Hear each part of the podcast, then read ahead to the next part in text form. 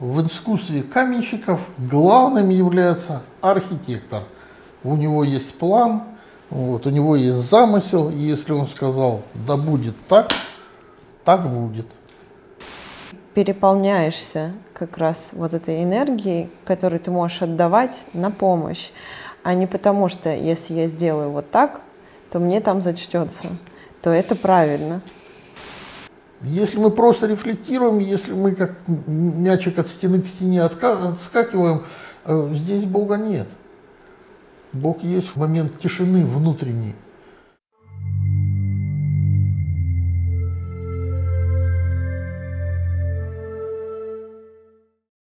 А, здравствуйте, друзья! Сегодня у нас в гостях, как всегда, очень интересные люди.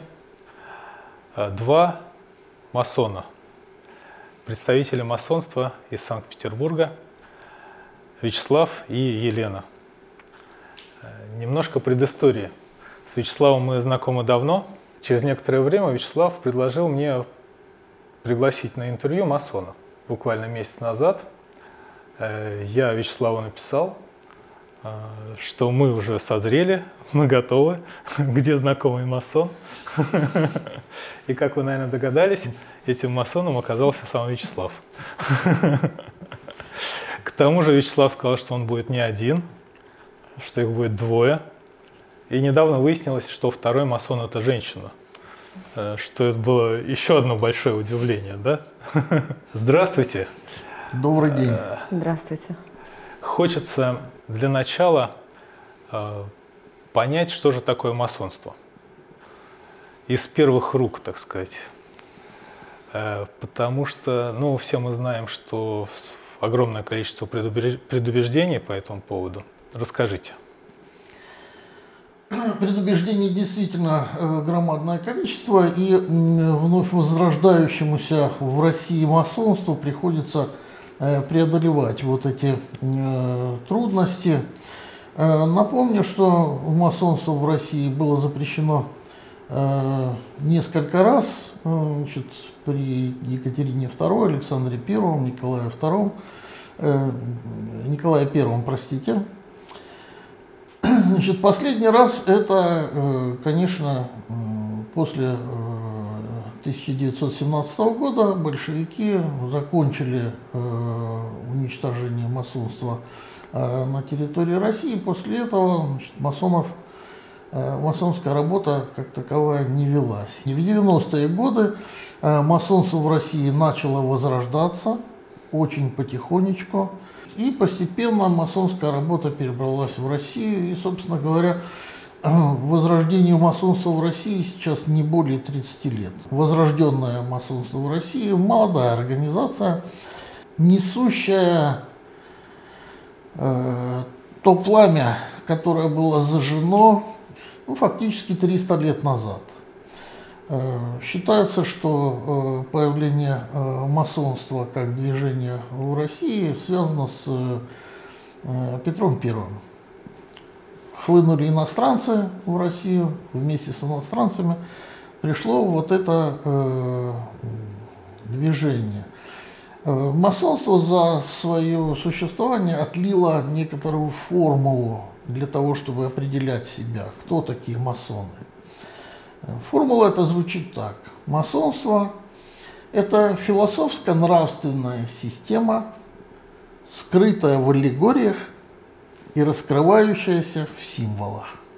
Ну, основная часть, конечно, э, связана с тем, что это философско-нравственная система.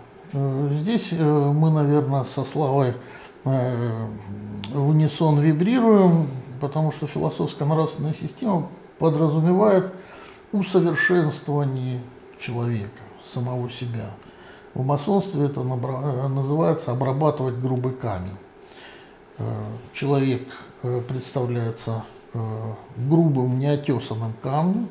Слово неотесанный из масонства совершенно спокойно перекочевало а в обыденную Каменщик, жизнь. оно отсюда? Совершенно верно.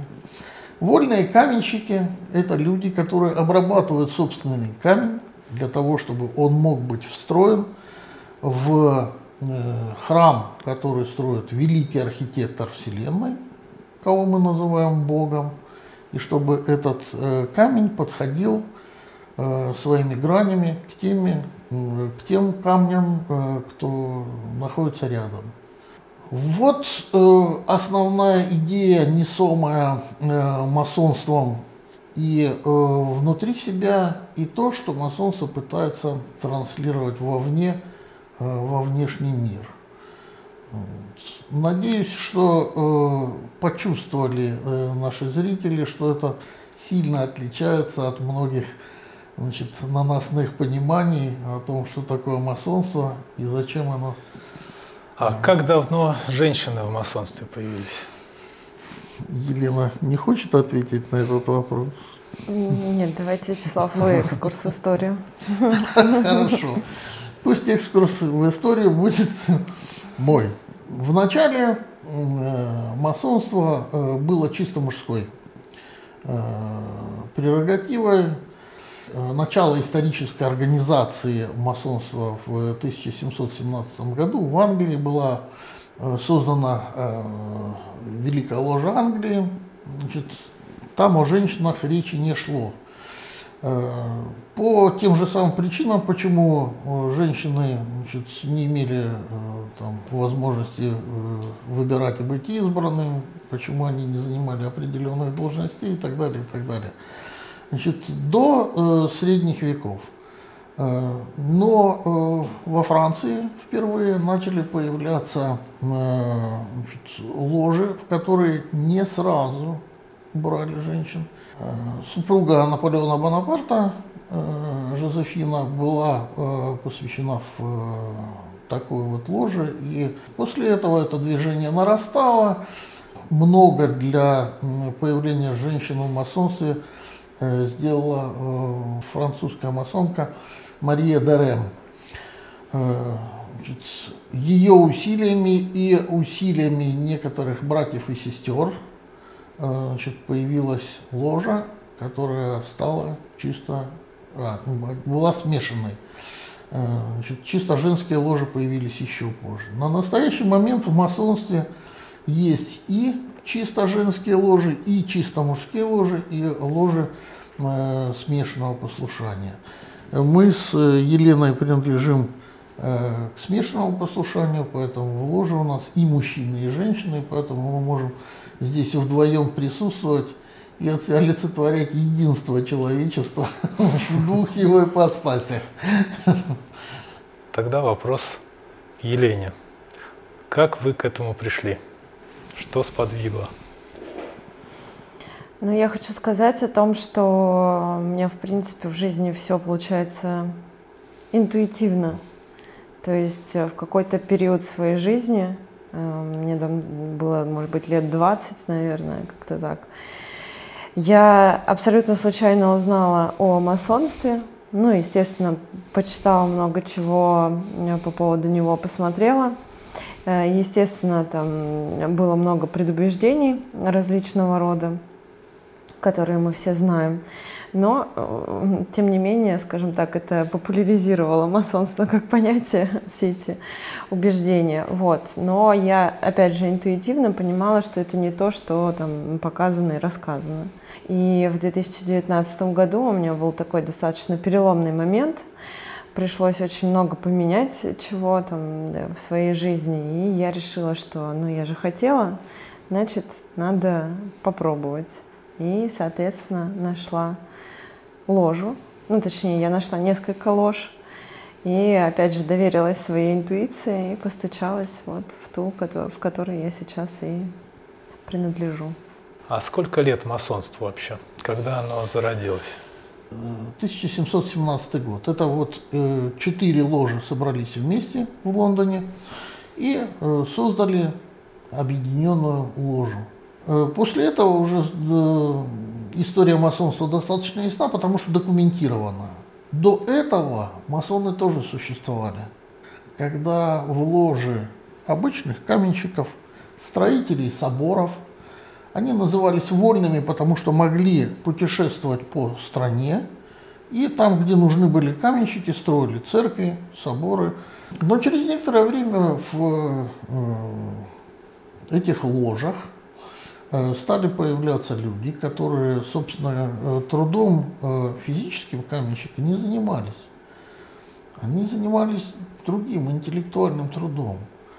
Просто использовали символ обрабатываемого камня как э, обозначение той внутренней работы, которую они исполняли над собой.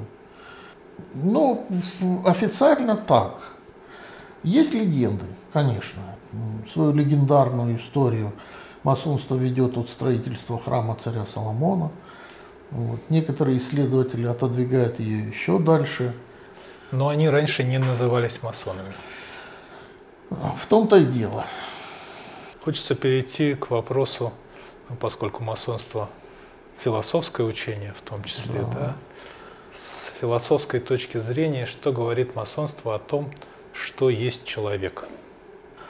На самом деле здесь э, масонство не отличается какой-то оригинальностью, то есть схема строения человека, э, она совпадает и с э, христианской, и с э, обозначением э, эзотерических течений, значит, э, в начале единство, потом троица, потом деление на э, семеричность сочетание этих цифр для масонов имеет достаточно большое значение.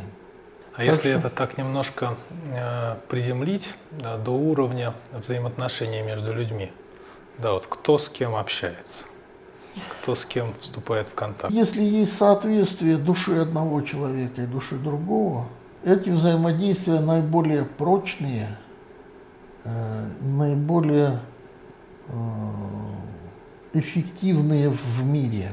Если взаимодействие человека с человеком э, проходит на более низком уровне, на уровне там, физических, ну или, или если признаются эмоциональные, ментальные тела на уровне этих тел, э, если есть совпадение по этим энергетическим характеристикам, получается очень хорошая семья, получается глубокая дружба, получается взаимопонимание такое, э, когда друг друга без слов понимают.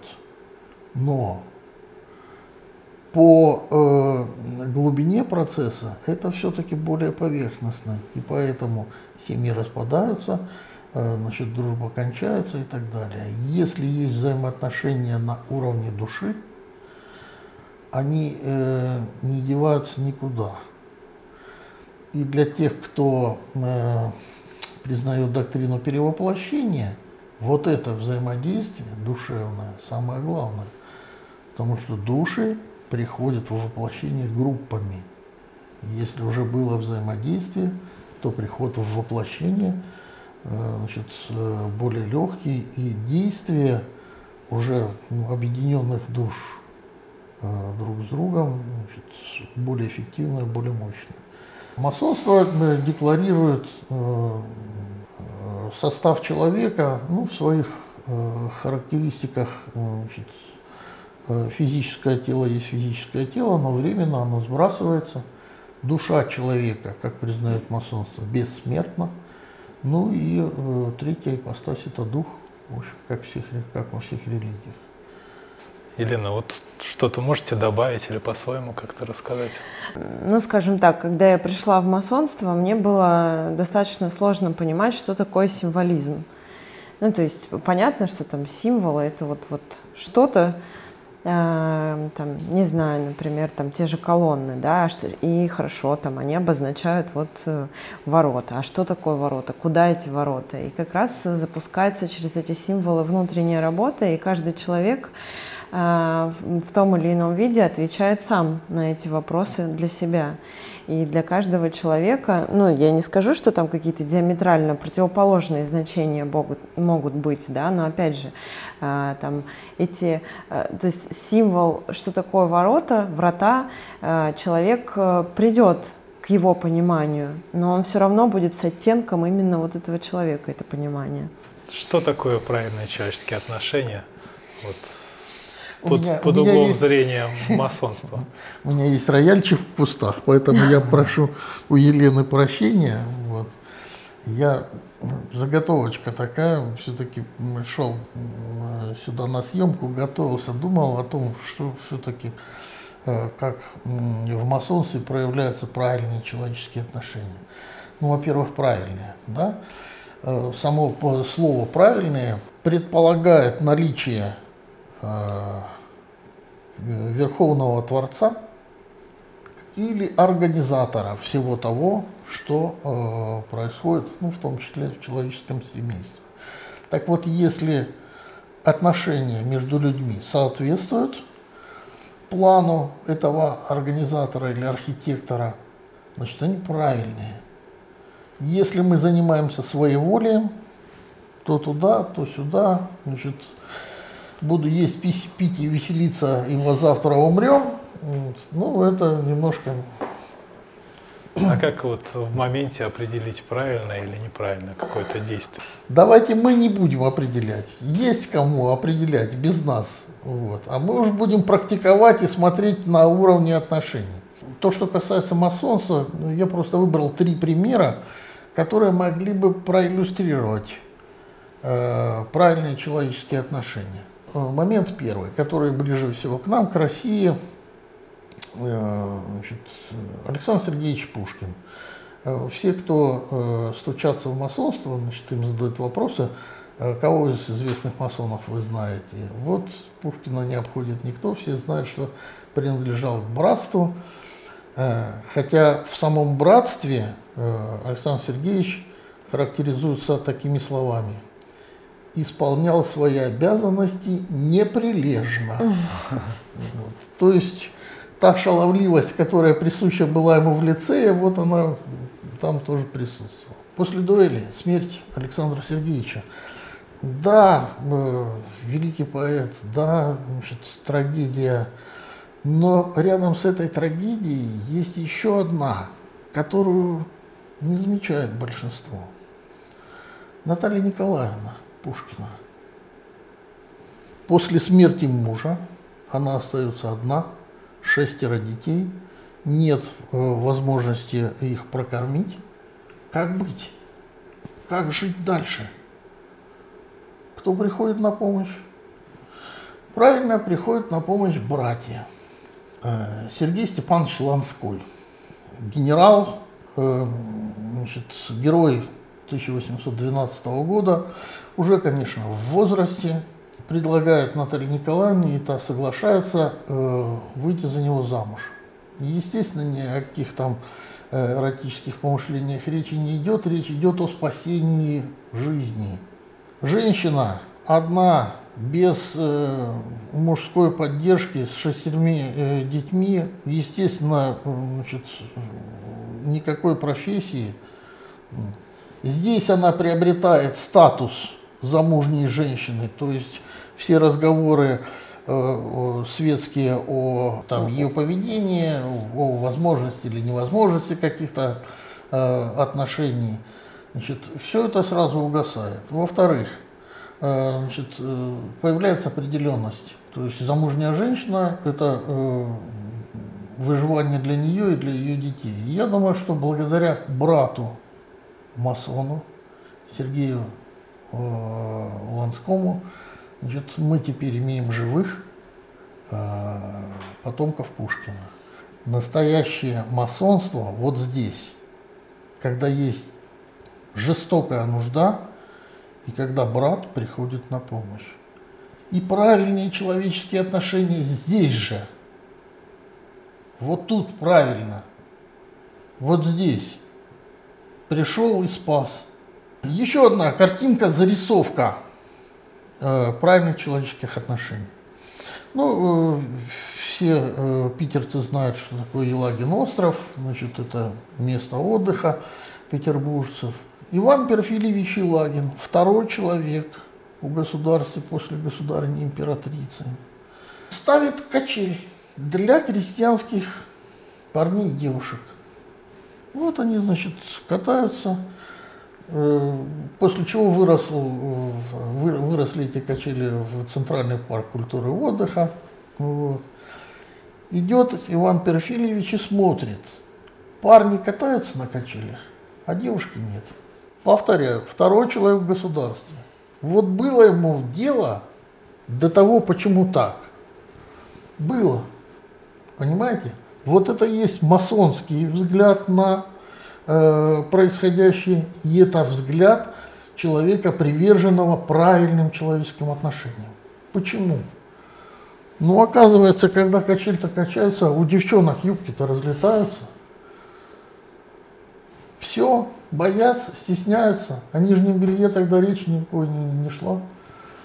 Иван Перфильевич Елагин. Там чуть ли не лично нарезает веревки для того, чтобы девушки могли подвязать юбку. И после этого залезть на качели качаться. Вот здесь масонство настоящее, и здесь правильные человеческие отношения.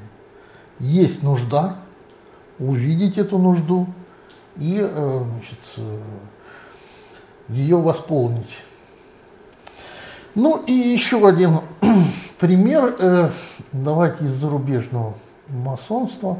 Король Пруссии Фридрих II, уже отгремела французская революция, уже стало понятно, что значит, абсолютная монархия изживает себя, уже начинались разговоры, уже появилось словосочетание конституционная монархия, то есть власть монарха ограничивалась чем-то. Король Фридрих II едет в карете и говорит, вот у этого крестьянина отрезать часть его земельного участка и сказать, что это королевский. От, все исполняется, отрезается часть участка, значит, объявляют, это э, королевский э, участок. Все, самовластие короля. Через некоторое время сам король э, отправляет значит, королевского э, прокурора к этому крестьянину и говорит, мы можем с тобой подать в суд на короля и выиграть у него это дело, и ты вернешь свой земельный надел ситуация невозможная. Невозможная. Крестьянин подает в суд на короля для того, чтобы отсудить свой надел. Значит, посулами, уговорами и так далее крестьянина уговаривают подать в суд на короля. Судебное дело выигрывается, король возвращает крестьянину тот кусок, который он незаконно у него э, э отхватил. Скажите мне, король Пруссии, война с Наполеоном. Здесь все, вот было ему дело до того, чтобы крестьянин мог понять, что он может подать в суд и выиграть суд у короля Пруссии. Он заботился о том, чтобы росло сознание, чтобы вот эта пропасть между э, королем с абсолютной властью и крестьянином абсолютно бесправным начала хоть как-то зарастать. Между ними появился закон. Вот здесь правильные человеческие отношения. И масонство своих членов воспитывает на этом, на этих примерах в том числе. Значит, да, можно загрузиться теорией, да, можно обчитаться книжек, не имеет значения, масонских, философских, каких угодно – вот. Но в проявлении пик, вершина масонства, это как раз вот такие, ну, казалось бы, ничего не значащие э, события, которые демонстрируют и смысл масонства, и демонстрируют то, к чему масонство пододвигает людей, человечество, пододвигает правильным человеческим отношениям у некоторых слушателей может сложиться такое впечатление, что там, если я буду делать вот так, если я буду там обращать внимание на нужду и каким-то образом там э, способствовать тому, чтобы эта нужда ушла, то это будет правильное отношение. Но это далеко не так, потому что в первую очередь э, вот это внимание на нужду, оно должно идти изнутри. Изнутри, потому что это желание помогать там, э, нуждающимся, оно должно бы исходить из того, что ты переполняешься как раз вот этой энергией, которую ты можешь отдавать на помощь, а не потому что если я сделаю вот так, то мне там зачтется, то это правильно. Можем ли мы сказать, что вот, вот эта энергия, она идет от души? Да, можем. Это прекрасное, мне кажется, э, понятие, ну и определение. Изнутри, э, на, на, сто, на сто процентов, да, подходящее. Но для того, чтобы эта энергия шла из души, надо, чтобы эта энергия вошла в душу, скажем так. Потому что на самом деле эта энергия идет как раз от великого архитектора. Это чистая энергия, а душа — это, собственно, ну, душа каждого человека — это проводник этой энергии. Великий архитектор — это Бог.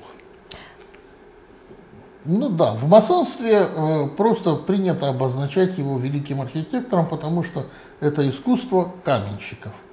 В искусстве каменщиков главным является архитектор.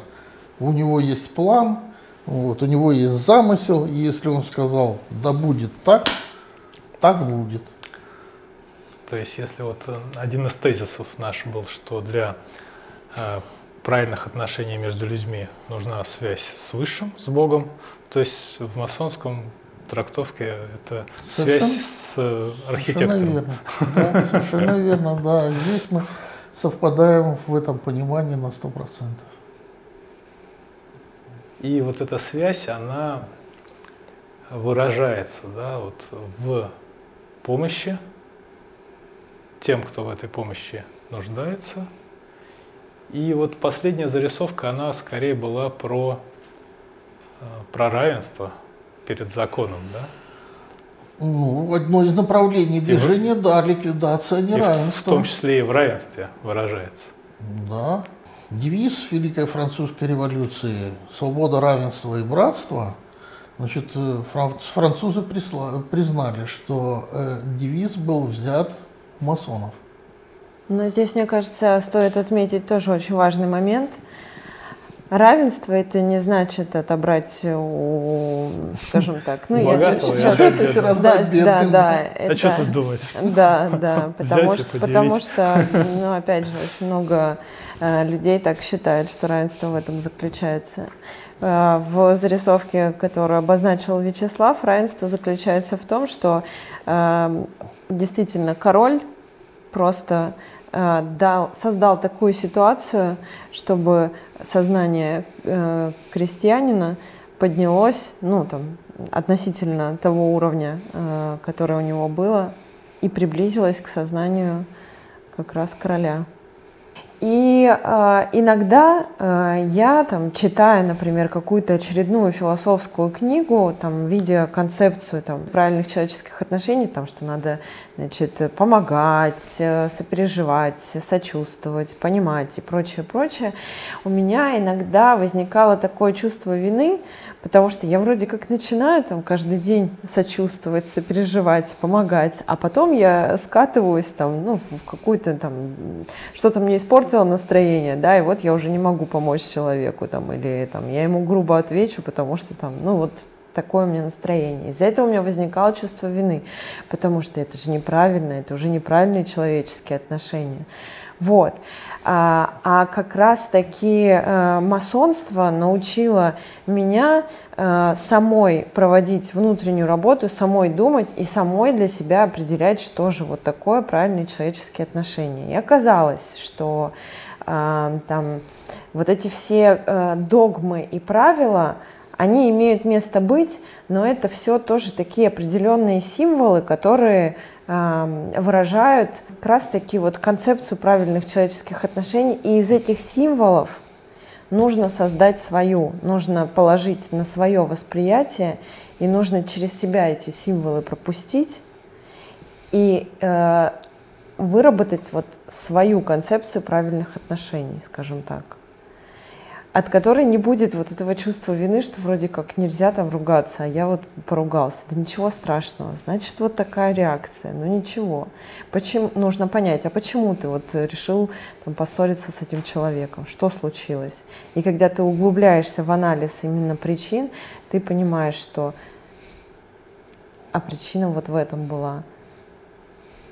И если бы я в тот момент перед ссорой попытался бы проанализировать, что вот она, эта причина надвигается, то я бы ее устранил.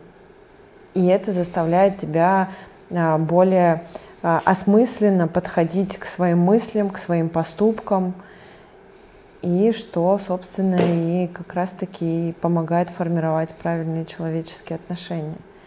Отношения, которые мы фиксируем э, и называем, собственно, человеческими отношениями, они всегда ситуативны. То есть они всегда здесь и сейчас. Тот опыт, та внутренняя работа, которую ты проделал уже, и вот в данной конкретной ситуации ты э, проявляешь то, что можешь, или то, чего не можешь. И э, преломление и вся внутренняя работа уже была вот там. А здесь это ну, каждый шаг получается как экзамен. Что ты можешь? Вот сейчас ситуация. Вот сейчас э, надо помочь. Или, или э, значит, это может быть решено другим способом. Э, жизнь превращается в интереснейшее путешествие депрессия в таком состоянии невозможна, потому что ты каждый раз действительно как ребенок открываешь глаза и смотришь на ситуацию и э, участвуешь в ней здесь и сейчас, и становится понятным э, смысл э, евангельских э, слов Христа. Будьте как дети. Вот, глазки открывай, смотри. Вот. Есть еще один момент – момент, связанный с опасностями нашей цивилизации. К сожалению, очень часто приходится наблюдать, что нынешние молодые люди, да и не молодые люди тоже, реагируют на ситуацию рефлективно. То есть вопрос-ответ побыстрее. Значит, некоторые фильмы голливудские построены так, что значит, Э, настолько быстро меняются события, что человек не успевает их осмыслить, он просто э, реагирует там, физиологически, просто вздрагивание, там, ах, ох, ух, вот. Глядишь, фильм кончился, пытаешься спросить у человека, о чем фильм, никакого ответа, да, ну вот там поухал, поухал, повздрагивал чуть-чуть, там, вот, вроде как впечатление какое-то получил.